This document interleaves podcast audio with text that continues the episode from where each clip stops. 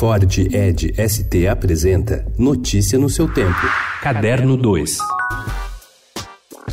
Cinema. Andréa Beltrão defende a sua Hebe, que estreia quinta-feira nos cinemas e diz, inspirada no seu exemplo, que o Brasil precisa de mais conversa. Para muita gente, a atriz parecia imbatível como candidata ao Kikito de melhor atriz no Festival de Gramado deste ano por sua interpretação no filme. Em Hebe, a estrela do Brasil, temos uma Hebe que enfrenta a censura, defende homossexuais, enfrenta o marido e uma mulher que consegue dialogar com todo mundo, menos com o filho. Eu acho que a Hebe, ela tinha um compromisso com o diálogo diálogo. Uma das marcas mais importantes dela, querer ouvir o outro. Que eu acho que hoje em dia está muito difícil. As pessoas estão com muitas, muitas certezas, né? E pouca escuta.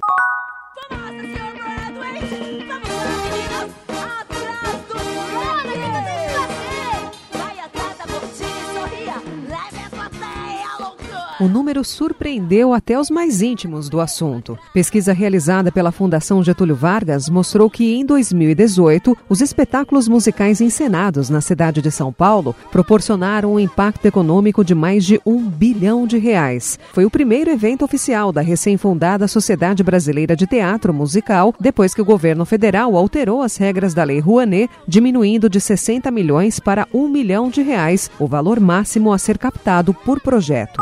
Diretor do Centro de Artes Cênicas da Funarte, o encenador Roberto Alvim se referiu à atriz Fernanda Montenegro com adjetivos como sórdida e mentirosa. Alvim falava da capa com Fernanda publicada pela revista 451, em que aparece retratada como uma bruxa momentos antes de ser queimada em uma fogueira de livros. A classe artística reagiu às falas de Alvim também nas redes sociais, por meio, sobretudo, de associações teatrais, defendendo Fernanda e pedindo o afastamento de Alvim. Em comunicado, a Associação de Produtores de Teatro repudiou as declarações do dramaturgo.